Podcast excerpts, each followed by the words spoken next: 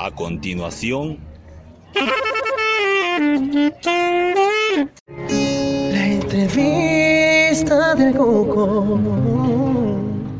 Aquí en la Feria Internacional del Libro de Santa Cruz de la Sierra tengo la suerte y el honor de encontrarme con un gran y joven escritor como es Luciano Antelo Navarro. Luciano, qué gusto saludarte. ¿Cómo estás? Buenas noches. ¿Cómo están? Buenas noches. Bueno, igual agradecido, un honor poder estar aquí el día de hoy con usted y platicar un poco sobre la temática ambiental y sobre las dos obras que he escrito. Bárbaro, Luciano. Qué bien que te expresas. Qué calidad la tuya. Fantástica, Luciano. Eh, contame, mm, eh, tú has publicado dos libros. Cada libro es un cuento, ¿no? Eh, ¿Cuántos años tienes, Luciano? Eh, Yo tengo 14 años. Y el primero de tus libros has publicado a los 12 años, ¿cierto? Sí, a los 12 años lo publiqué el primero. Es un grito del futuro. Sí, Un grito del futuro es una historia que del futuro nos llama al presente para poder tener buenas acciones por nuestro planeta y para garantizar nuestro futuro con grandes resultados. Y el segundo es la voz del presente. Sí, la voz del presente nos hace notar la importancia que todavía tienen nuestros ecosistemas actualmente, la variedad eh, que es inmensa en cada uno de los diferentes municipios, ciudades, departamentos, países y el mundo en general. Tenemos todavía espacios verdes y no sería la eh, es la oportunidad para poder seguir viendo con una manera positiva y poder garantizarlos para aquí en un futuro. Muy bien, Luciano. Vamos primero a que me cuentes un poquito eh, cómo es que te interesas por la literatura, por leer, por escribir. ¿Qué es lo que te atrae primero? Bueno, siempre desde pequeño se ha creado en mí en mi familia un hábito de la lectura. Mis padres son eh, muy, eh, muy interactivos con ese tema tan importante como es la literatura. De pequeños, a los 4 o 5 años, menos todavía 3, creamos nuestras pequeñas historias entre mis hermanos y yo. Y bueno, las compartíamos cada noche, disfrutábamos de la historia de cada uno. Y eran esos mejores momentos del día que daríamos eh, cualquier cosa para, para tenerlos y fue en ese momento preciso donde me, me acerco hacia la literatura. Qué interesante. La verdad que una manera de literatura son justamente estos cuentos que se transmiten eh, al interior de la familia. Eh, algunas veces también habían tradiciones de contar cuentos en las plazas, en lugares públicos. Bueno, ¿y qué fue lo primero que, te acuerdas haber leído? Eh, bueno, siempre tuvimos eh, El Principito, una obra de un francés que nos ha dejado marcado a mi familia y en mí la importancia de, creer y de soñar y de, además de trabajar. Es un ejemplo claro, esa obra es increíble y de esa nació la inspiración para poder seguir trabajando. Qué bien, qué bien, Luciano. Y bueno, eh, luego has ido leyendo más y más. ¿Y qué fue lo primero que te interesó escribir? Eh, más o menos las historias interactivas, las historias más o menos futuristas, medio que ciencia ficción, para un poco más ser más atractiva esta historia y llamar más la atención.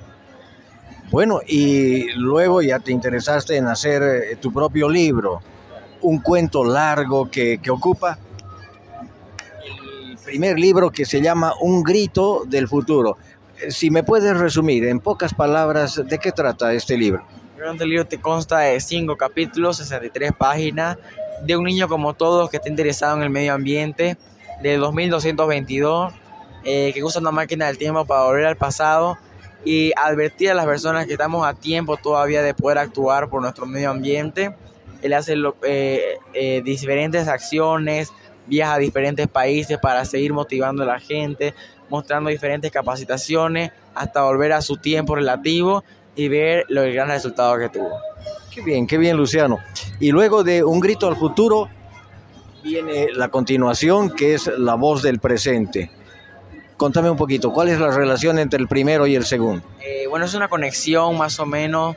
Es los primeros capítulos trata de cómo, cómo yo estoy parado aquí el día de hoy, un poco de mi experiencia, de lo que he venido trabajando en unos pequeños relatos. Luego vamos avanzando y creando un poco más ya la ciencia ficción. Aquí ya se trabaja un poco más la creatividad, la imaginación. Y es así como sacamos la continuación para poder eh, disfrutar de lo que aún tenemos en nuestro planeta. Qué bien, te felicito muchísimo, Luciano.